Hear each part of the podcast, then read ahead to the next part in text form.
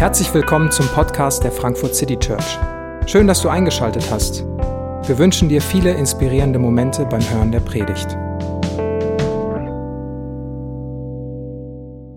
Guten Morgen. Schöner Text, ha? gehorcht euren Eltern. Das hört man sein Leben lang irgendwie gerne. Das fängt früh an. Sei doch mal gehorsam. Spannendes Thema heute. Wie ist dein Verhältnis zu deinen Eltern? Wenn, wenn ich dich jetzt so direkt fragen würde, wie ist dein Verhältnis zu deinen Eltern? In einem Wort, in einem Satz, was würdest du sagen? Gut, schlecht, mittel, nicht vorhanden, schmerzhaft? Ich habe vor ein paar Tagen David diese Frage einfach so auf dem Gang im Flur hinge hingeworfen. David, wie ist dein Verhältnis zu deinen Eltern? Und er sagt, wie aus der Pistole geschossen, gut. Und dann hält er so inne und sagt, nö, also ich würde schon sagen, dass mein Verhältnis zu meinen Eltern gut ist. Ich habe Davids Eltern äh, kennengelernt und ich nehme ihm ab, dass sein Verhältnis zu seinen Eltern gut ist. Aber dieses kurze Innehalten und Zögern zeigt doch, na, es gibt mehr zu sagen. Es gibt mehr zu reflektieren, als das in einem Wort irgendwie abzutun. Es ist komplexer, es ist komplizierter. Was ist dein erster Impuls, wenn du auf deinem Display im Handy siehst, Mama ruft an, Papa ruft an? Ist es so ein, du gehst völlig selbstverständlich, unbeschwert ran, freust dich über den Anruf oder ist es so ein, ich lasse es nochmal klingeln, ich lasse es nochmal klingeln, ich lasse es nochmal klingeln, überlege so, bin ich jetzt in der Lage, dieses Gespräch zu führen oder rufe ich später zurück? Tue ich mir das jetzt an? Lass ich's? Hast du eine gute Kindheit gehabt? Eine schlechte Kindheit? Musstest du vielleicht viel zu früh, viel zu viel Verantwortung übernehmen, weil deine Eltern viel zu viel mit sich selbst beschäftigt waren und die Kapazität nicht hatten, dir zu geben, was du als Kind gebraucht hättest? Hast du vielleicht auch früh schon einen Elternteil verloren bist gar nicht mit beiden Eltern aufgewachsen. Oder im schlimmsten Fall hast du sogar Missbrauch erlebt. Sind die tiefsten und schlimmsten Wunden, die du mit dir mitträgst von deinen Eltern. Beziehungswunde, Beziehungswunder, meine Eltern und ich zwischen Realität und Hoffnung. Wir schauen uns in diesen Wochen Schlüsselbeziehungen an, in denen wir alle stehen. Und David hat letzte Woche schon den Disclaimer vorausgeschickt, dass wir nicht versprechen können mit diesen oder jenen Tipps, deine Beziehung von Realität hin zu einem Ideal zu bringen. Aber wovon wir überzeugt sind und was wir wirklich wollen, ist Hoffnung wecken. Hoffnung wecken, wo du vielleicht mutlos geworden bist in bestimmten Beziehungen. Hoffnung wecken und vor allem aber darüber staunen und dem Geheimnis nachspüren, dass in dem Maße, wie wir Gott kennenlernen, wie wir ihn erfahren, dass das ein völlig neues Licht auf alle anderen Beziehungen werfen kann. Und eben auch die Beziehung zu unseren Eltern. Wir alle haben sie oder hatten sie. Wir alle haben Eltern. Und es gibt wohl kaum eine Beziehung, denke ich, die so eine Spannung zwischen Realität und Hoffnung äh, aufmacht wie diese. Und ich bin mir auch jetzt bewusst, dass wir hier wahrscheinlich ein sehr, sehr großes Spektrum versammelt haben. Manche von euch haben oder hatten Eltern, die einfach großartig sind, die euch lieben, die euch stark gemacht haben, die euch im Glauben vorbildlich erzogen haben und manche nicht. Und mir ist auch bewusst, dass der Bibeltext, den wir jetzt lesen, den wir uns anschauen, von euch vielleicht völlig unterschiedlich gehört wird. Aber wieder, es ist meine Hoffnung, dass wir uns da mal drauf einlassen und uns herausfordern lassen, aber auch befreien lassen von dem, was wir lesen über die Beziehung zu unseren Eltern. In dem Predigtext aus dem Epheserbrief zitiert Paulus wörtlich das fünfte Gebot. Und das ist wohl der grundlegendste Text zum Thema Eltern und Kinder. Nämlich, nach der guten alten Luther-Übersetzung, Exodus 20, du sollst deinen Vater und deine Mutter ehren, auf dass du lange lebest in dem Lande, das dir der Herr, dein Gott, geben wird. Ehre Vater und Mutter. Das gehört offensichtlich zu den allerwichtigsten Ordnungen Gottes für sein Volk. Es gehört zu den Basics menschlichen Zusammenlebens. Und es steht in einer Reihe mit treibe keinen Götzendienst, bring niemanden um, spann deinem Nachbarn die Frau nicht aus und so weiter. Und ich denke, die Verheißung, die daran geknüpft ist, damit du lange lebst äh, in dem Lande, das Gott dir gibt, ist nicht so sehr jetzt ein Versprechen an jeden Einzelnen, dass wenn du deine Eltern gut behandelst, dann wirst du garantiert ein gutes, friedliches, langes Leben haben, sondern es garantiert die Stabilität jeder Gesellschaft, wenn man sich an diese Basics menschlichen Zusammenlebens hält. Und als ich mir dieses Gebot angeschaut habe, da sind mir eine Menge Abers durch den Kopf ge ge gegangen. Also Ehre Vater und Mutter, ja grundsätzlich schon, aber was ist wenn, aber was ist mit? Und was ich schon spannend finde, ist, dass das bei den anderen Geboten ist es mir nicht so gegangen. Also bei du sollst nicht töten, da ist es dann nicht so, ja grundsätzlich schon, aber du kennst meinen Arbeitskollegen nicht. Ähm, das, das würde nicht passieren. Aber bei Ehre Vater und Mutter, da kommen uns solche Gedanken, oder? Woran liegt das? Und ich denke, ob wir tolle, nicht so tolle oder vielleicht auch ganz furchtbare Eltern haben oder hatten, wir alle tragen Wunden mit uns herum. Das ist einfach so. Und da tauchen diese Fragen auf. Was bedeutet das eigentlich, meine Eltern zu ehren? Wie mache ich das denn? Ja, ich bin in einer Kultur aufgewachsen, wo dieses Gebot tatsächlich geradezu manchmal missbraucht worden ist, um Kinder zu unterwerfen, ja, um sie gefügig zu machen, um sie zu manipulieren. Manche Eltern haben versucht, ihre Autorität und ich glaube heute ihre fehlende Autorität mit Gottes Wort zu legitimieren. Und tatsächlich, ich habe das so gehört, ehre deinen Vater und du weißt, da ist das Versprechen dran geknüpft, dass du lange lebst, aber dann weißt du auch, den implizierten Umkehrschluss. Wenn du nicht gehorchst. Ja, das so als sechs, sieben, achtjähriger, äh, ja, macht man sich so seinen Reim darauf. Und dann ist es vielleicht klar, dass es eine Zumutung ist, wenn man hört, ehre deinen Vater, ehre deine Mutter, Punkt. Ohne Einschränkung, so steht's ja da. Da steht ja nicht da, ehre deine Eltern, wenn sie dich gut behandeln, wenn sie dich, wenn sie vorbildlich gelebt haben, wenn sie dich gefördert, stark gemacht und gut auf das Leben vorbereitet haben. Und wenn nicht, naja gut, dann müssen wir noch mal drüber nachdenken, was das heißt. Nein, wir sind alle aufgefordert, unsere Eltern zu ehren.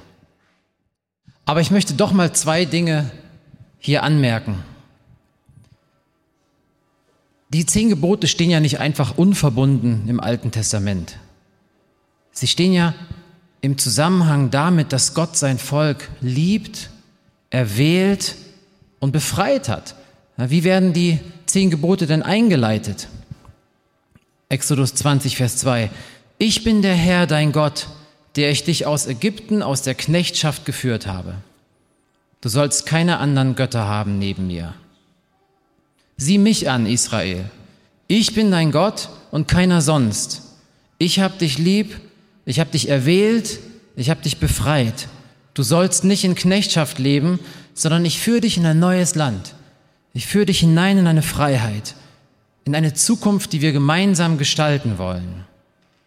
Und das sind die Grundlagen, die euer Zusammenleben jetzt regeln sollen. Das ist mal das Erste. Die Gebote Gottes sind Wegweiser der Freiheit. Wegweiser der Freiheit und nicht Stacheldraht, der Leben und Kreativität und Initiative ersticken soll. Ja, die Gebote Gottes sind gut und sie sind heilig. Sie sind von Gott verordnet, aber eben um Leben zu ermöglichen und nicht zu zerstören. Und die Autorität der Eltern ist der Autorität Gottes ganz klar untergeordnet. Ich bin der Herr, dein Gott, nicht deine Eltern. Die Autorität der Eltern speist sich aus der Autorität Gottes. Und vieles wird schief, wenn Eltern den Willen Gottes missachten und dann von ihren Kindern Gehorsam und Ehre einfordern. Und das Zweite, was ich auch noch bemerken möchte, ist, was wird denn genau gefordert, wenn es heißt, ehre deine Eltern? Hier steht nicht, du sollst deine Eltern lieben. Das ist vielleicht krass zu hören, ne? Da steht nicht, du sollst deinen Eltern vertrauen. Du sollst deinen Eltern immer zustimmen. Du sollst ihnen immer Recht geben. Ist schon spannend, dass als Jesus gefragt wird, was ist das höchste Gebot, dass er antwortet mit dem Höre Israel, du sollst den Herrn, deinen Gott, lieben von ganzem Herzen, von ganzer Seele, mit all deinen Kräften und deinen Nächsten wie dich selbst. Also Gott gebietet die Liebe sehr wohl in Bezug auf seine Person, aber es steht nicht da, liebe deine Eltern zu allen Zeiten und immer. Warum ist das so? Naja, ganz krass gesagt, manche Eltern sind böse. Manche Eltern sind unmöglich zu lieben. Manchen Eltern kann man nicht vertrauen. Warum? Weil sie instabil sind, weil sie dir nicht zeigen konnten, was richtig und falsch ist, weil sie dir keine Orientierung geben konnten. Wie solltest du ihnen vertrauen? Es wird nicht gefordert. In, an dieser Stelle, im Epheserbrief ja, da kommen wir auch gleich drauf, aber an dieser Stelle in den zehn Geboten steht auch nicht, du sollst deinen Eltern gehorchen. Warum? Ich denke, die zehn Gebote sind in allererster Linie mal an Erwachsene gerichtet und wir alle wissen, dass unsere Beziehung zu unseren Eltern ständigen Veränderungen unterworfen ist. Das ist ja kein gleichbleibendes statisches Ding. Manchmal ist es schlicht nicht geboten, seinen Eltern zu gehorchen. Ganz offensichtlich dann, wenn sie etwas fordern, was dem Willen Gottes äh, gegenübersteht. Steht ja auch in der Bibel, man muss Gott mehr gehorchen als den Menschen und da sind die Eltern mit eingeschlossen. Es steht da, dass ein Vater, äh, ein, ein, ein Mann wird Vater und Mutter verlassen, wenn er heiratet, dann geht er eine, äh, eine Bindung ein mit seiner Frau, die tiefer geht als die biologische zu den Eltern. Und wie viel Mist passiert in Ehen und in Eltern-Kind-Beziehungen, weil Männer und Frauen ihre Eltern nicht verlassen, wenn sie heiraten. Wie viele Schwiegereltern rühren in den e-, Ehen ihrer Kinder rum. Und äh, wie viele Kinder haben es versäumt, ihre Eltern in diesem Punkt wirklich zu verlassen, einen Neuanfang zu machen, eine Distanz zu schaffen, die wichtig ist. Und ich finde es sehr, sehr wichtig, äh, diese, äh, diese Unterscheidung zwischen Ehren und Lieben, Vertrauen, Glauben, Gehorchen. Das ist wirklich wichtig, weil wir können uns hier in ganz schlimme Gewissens Nöte und Konflikte bringen, wenn wir diese Unterscheidung nicht machen. Da können ganz schlimme Gewissensqualen entstehen. Und in den zehn Geboten hier geht es um die absolut grundlegenden, unveränderlichen Prinzipien, um den Kern der Sache. Und da steht, ehre deine Eltern. Punkt. Das ist der unveränderliche, nicht Veränderungen unterworfene Kern. Das ist eine moralische Entscheidung. Und das kann man schon festhalten. Gott sagte, jedes Kind soll unter allen Umständen und zu jeder Zeit seine Eltern ehren. Aber, wie gesagt, es ist unter Umständen was anderes als Gefühle der Zuneigung zu empfinden oder zu vertrauen, zu gehorchen oder Recht zu geben. Vielleicht hast du Eltern, denen kannst du nicht vertrauen den sollst du nicht gehorchen, den darfst du nicht recht geben, aber du kannst sie dennoch ehren. Und manchmal ist es geradezu notwendig, dass du dich von deinen Eltern löst, abgrenzt, eine gesunde Distanz hältst, damit du sie ehren kannst. Das gilt. Behandle deine Eltern mit Würde und mit Respekt. Versorge sie im Alter. Kümmere dich um sie, wo sie dich brauchen. Und ja, schreib ihnen die Geburtstagskarte, ob die danach ist oder nicht. Und bemühe dich herauszufinden, was ihnen Freude macht. Ehre sie. Und ich weiß, für viele und ich hoffe für die meisten von euch geht das ja auch ganz selbstständig, äh, selbstverständlich einher mit Gefühlen der Zuneigung. Und so soll es ja auch sein. Aber für manche eben nicht. Und auch das ist okay. Und vielleicht ist es gerade für dich eine befreiende Nachricht, das mal so zu hören. Und ich denke, das setzt Paulus auch voraus, wenn er jetzt dieses Gebot wörtlich zitiert, wenn es um die Eltern-Kind-Beziehung geht. Und auch hier sehen wir was Ähnliches, wenn wir jetzt den Paulus-Text anschauen. Seine Aufforderung den Eltern zu gehorchen. Klammer auf, ich glaube, dass hier gehorchen steht, weil sich das jetzt auch an minderjährige, heranwachsende Kinder ähm, richtet. Und da sagt Paulus, gehorcht euren Eltern, dann das ist gut und richtig so. Das möchte Gott. Aber auch diese Wiederholung dieses Gebots, Ehre Vater und Mutter, das steht ja nicht im luftleeren Raum. Die Überschrift über diesen gesamten längeren Abschnitt am Ende seines Briefes, wo Paulus über verschiedene Beziehungen redet, über Mann und Frau, da hat David noch das Vergnügen drüber zu sprechen, so diesen ganz äh, populären Satz, wo es um die Unterordnung geht und so. Äh, viel Spaß dabei. Mann, Frau, Eltern, Kinder, Arbeitgeber, Arbeitnehmer. Und das fand ich sehr, sehr spannend. Das ist mir so noch nie so direkt aufgefallen, dass über dem ganzen Abschnitt, also das ist sprachlich ganz klar markiert, dass über einen ganz langen Abschnitt steht als Überschrift, ordnet euch einander unter. Tut es aus Ehrfurcht vor Christus. Und das finde ich spannend. Ich finde spannend, dass Paulus in einer absolut patriarchalen Welt das überhaupt denken kann. Ihr Männer ordnet euch euren Frauen unter. Ihr Eltern ordnet euch Kindern unter.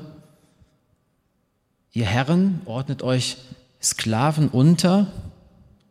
Tut es aus Ehrfurcht vor Christus. Und ich finde, hier ist wirklich ein, ein Schlüssel. Genau wie bei den zehn Geboten, wo wir gesagt haben, es fängt doch an, dass Gott handelt, dass Gott befreit aus Knechtschaft, aus Sklaverei. Genauso ist ja hier die Begründung auch, es fängt bei Christus an. Tut es aus Ehrfurcht vor Christus. Erst kommt Christus. Erst kommt sein Dienst, sein Handeln, sein Vorbild, seine Rettung. Erst kommt die Möglichkeit, Kind Gottes zu werden.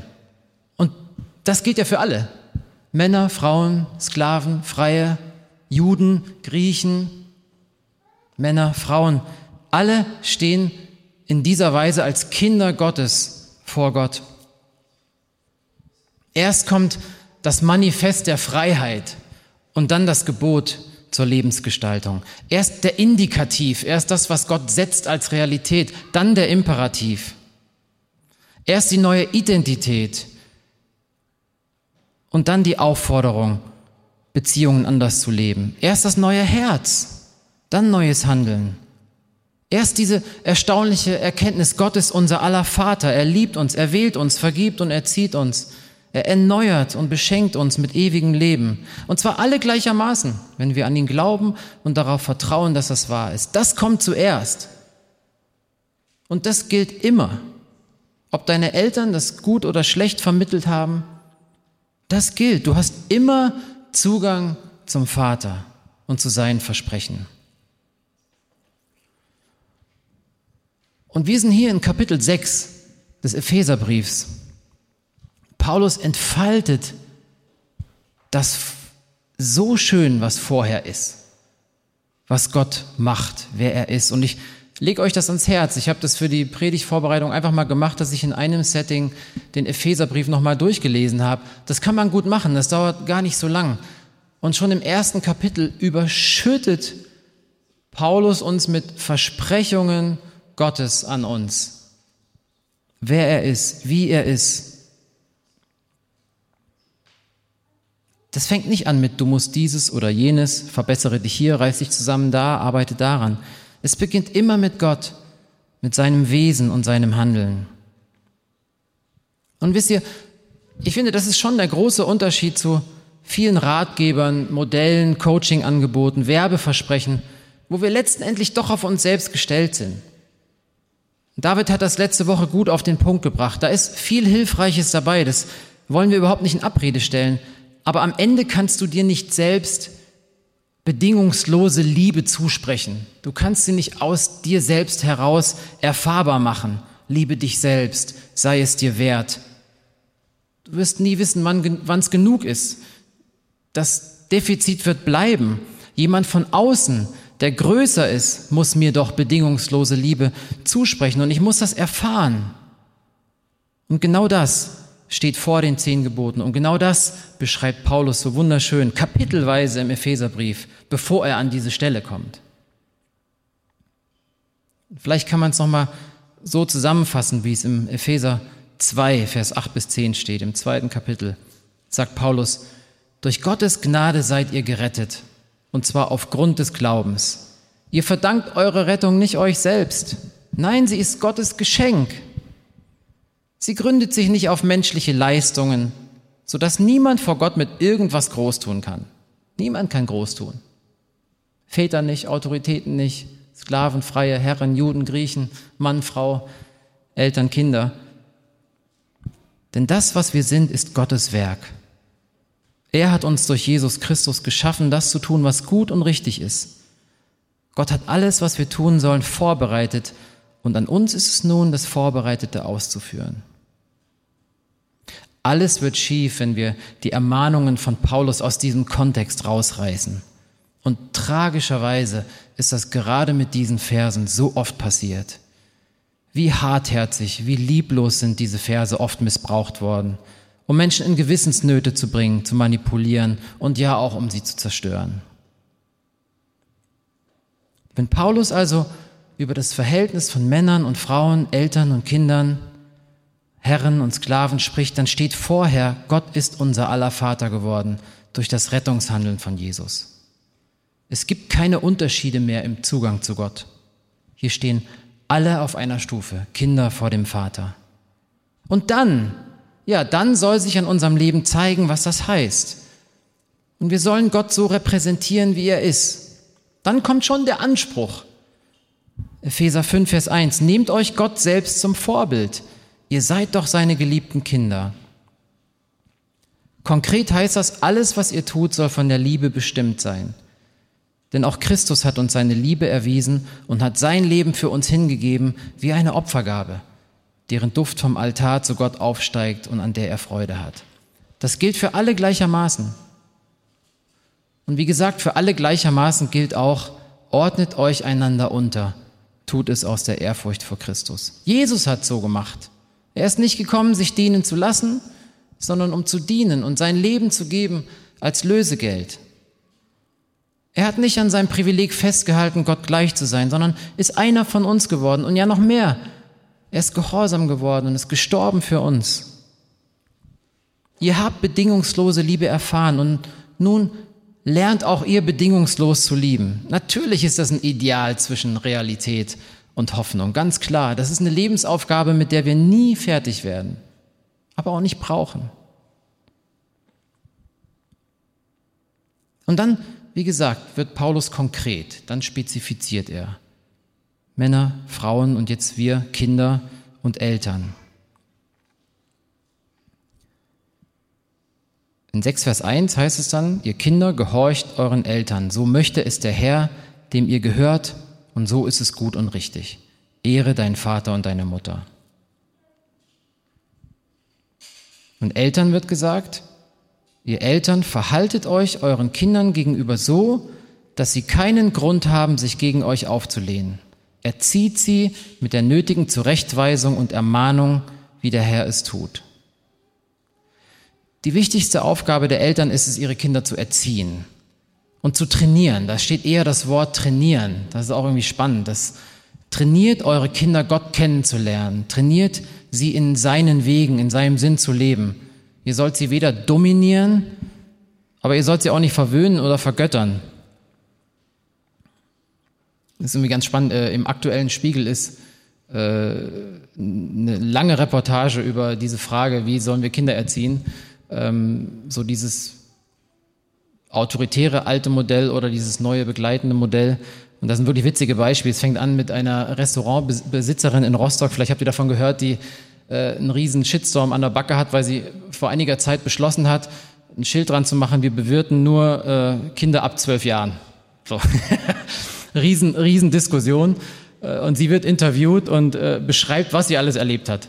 Ja, Kinder, die über Tisch und Bänke äh, trampeln, die Schnitzel zertreten auf der Erde und dann erzählt sie, wie einmal äh, die, eine Mutter, die Kellnerin bat, können Sie das Essen bitte meinem Kind auf dem Boden servieren, denn die spielt gerade mit dem Hund. Und, und äh, das war dann zu viel. Und äh, das Restaurant ist immer ausgebucht, auch spannend. Ja? Also das finden viele irgendwie auch gut. Äh, viele finden es ganz, ganz furchtbar und schrecklich.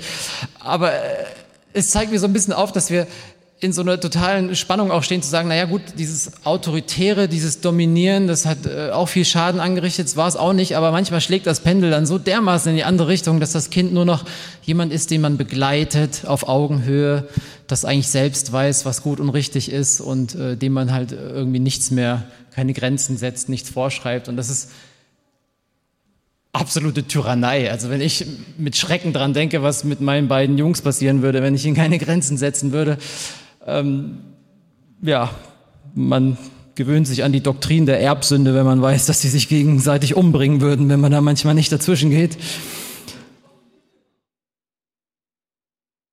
Die Logik von Paulus ist hier, erzieht eure Kinder, wie der Herr es mit euch tut, mit uns allen tut. Wie geht Gott als Vater mit uns um? Da ist beides.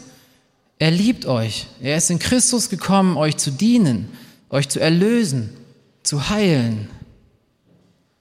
Aber er erzieht euch auch. Er nimmt euch mit auf einen Weg der Umkehr, der Buße, der Veränderung. Die Bibel nennt das Heiligung. Das ist Heiligung, dieser Weg der Umkehr. Und ja, noch das muss gesagt werden, auch wenn das überhaupt nicht populär ist. Gott straft auch bisweilen aus Liebe, damit wir umkehren von Wegen, die zerstörerisch sind für uns selbst und andere. Manchmal sagt Gott Stopp. Und weil wir es oft nicht hören, tut es manchmal einfach sehr weh. Und ich bin froh, dass Gott mich einige Male in meinem Leben gestoppt hat und ich nachdenken musste, hier bin ich hier vielleicht auf einem falschen Weg. Muss ich umkehren? Darf ich umkehren? Ist das nicht auch seine Liebe, dass er manchmal zornig ist mit uns? Aus Barmherzigkeit, aus Liebe. Was heißt das nun für unsere Herkunftsfamilie, für unseren Umgang mit unseren Eltern zwischen Realität und Hoffnung? Wir alle brauchen die Vaterliebe Gottes. Eltern wie Kinder. Und ich bin ja beides. Ich bin Sohn meiner Eltern und Vater von zwei Jungs. Und ich denke, wir alle laufen mit dieser mit diesem unbändigen Bedürfnis nach bedingungsloser Liebe durchs Leben. Und vielleicht rühren ganz viele Spannungen in unseren Beziehungen zu unseren Eltern daher, dass wir von unseren Eltern erwarten, dieses Bedürfnis zu stillen. Und ich glaube wirklich, die meisten Eltern versuchen das ja nach bestem Wissen und Gewissen auch zu tun. Aber wisst ihr, das ist unmöglich. Es ist einfach unmöglich und es ist auch nicht so gedacht. Vielleicht, vielleicht ist es an der Zeit, den Eltern zu vergeben und zu erkennen, dass sie dieses Bedürfnis in uns nicht stillen können. Und wie wäre das, wenn wir diesen Schmerz darüber, diesen Schmerz darüber, dass sie es nicht konnten, obwohl wir es erwartet und vielleicht auch gebraucht hätten, wie wäre es, wenn wir diesen Schmerz in eine Sehnsucht verwandeln lassen können und die Liebe dort zu suchen und zu erfahren, wo sie wirklich zu finden ist. Für uns alle, eben bei unserem himmlischen Vater. Ich glaube, die Beziehung zu deinen Eltern wird wahrscheinlich problematisch bleiben, solange du diese Vaterliebe nicht empfängst und erfährst. Und wisst ihr, selbst wenn du einer der, der seltenen Fälle bist, wo deine Eltern ganz nah dran gekommen sind, dir diese bedingungslose Liebe zu geben. Sie können auch nicht für immer die Quelle dieser Liebe sein. Die Eltern sind im besten Fall ein Kanal, ein Kanal für die Liebe Gottes, aber nicht die Quelle. Sie sind ein Kanal und der leckt, so wie Nord Stream gerade leckt. Da sind Löcher drin, große Löcher. Inklusive meine Vaterschaft. Das ist, das ist nicht perfekt. Ich versuche ein guter Kanal zu sein, um meinen Eltern vorzuleben, äh, meinen Kindern vorzuleben, was es heißt, dass Gott bedingungslos liebt, dass er liebt und ermahnt und trainiert und zurechtweist. Aber ich bin ein Kanal, nicht die Quelle. Und eigentlich ist das das Wesen christlicher Erziehung. Weise dein Kind schon früh auf die Quelle hin. Weise sie auf Gott hin.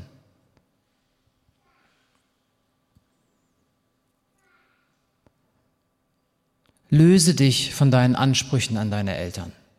Ich glaube, das ist ein ganz entscheidendes Ding. Wende dich der Quelle zu und lass dich dort beschenken. Und das ist das Beste, was du für dich und für deine Eltern tun kannst. Hör auf, nach ihrer Anerkennung zu streben. Vielleicht bekommst du sie, vielleicht auch nicht. Vielleicht nicht. Und selbst die schlimmsten Verletzungen, die sie dir zugefügt haben mögen, müssen dich nicht bestimmen. Mach deine Eltern nicht länger für ihre Versäumnisse verantwortlich, sondern lauf zum Vater, der dir seine Liebe längst bewiesen hat.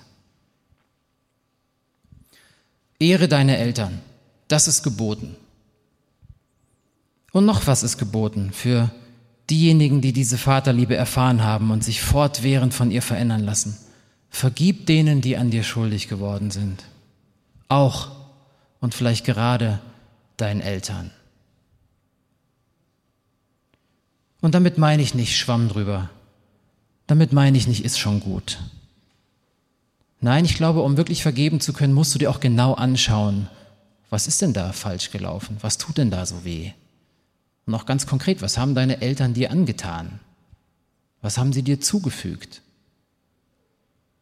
Wie kannst du Schuld vergeben, wenn du überhaupt nicht weißt, was diese Schuld ist? Wenn das so ein diffuses, ja, ja, wir sollen vergeben und dann spricht man Gebet. Wie oft habe ich das gehört? Du musst deinen Eltern vergeben. Ja, aber was heißt das denn? Naja, bring auf den Tisch, was da zu vergeben ist. Und das ist schmerzhaft. Das tut beiden weh. Aber ich glaube, echte Vergebung ist dort zu finden.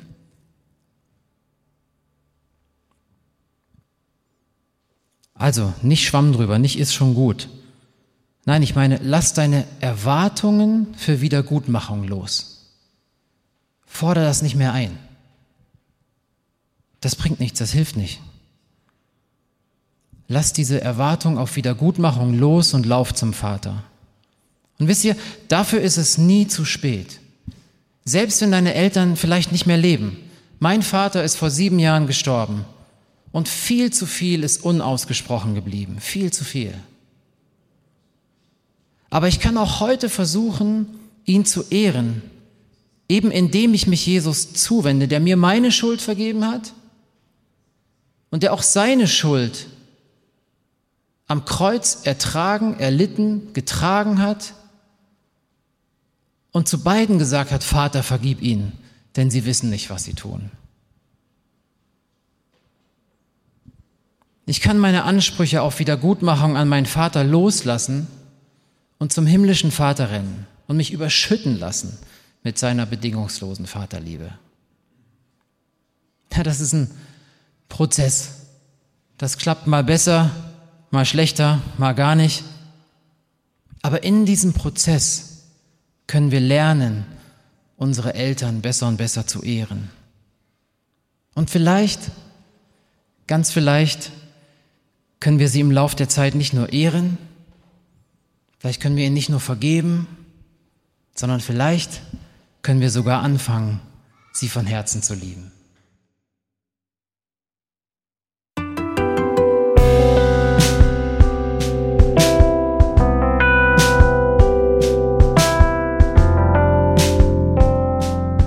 Wir hoffen, die Predigt hat dich inspiriert. Wenn du uns kennenlernen möchtest, dann schau einfach mal auf unsere Homepage www.frankfurtcitychurch.de oder besuch uns in unseren Gottesdiensten. Bis dann!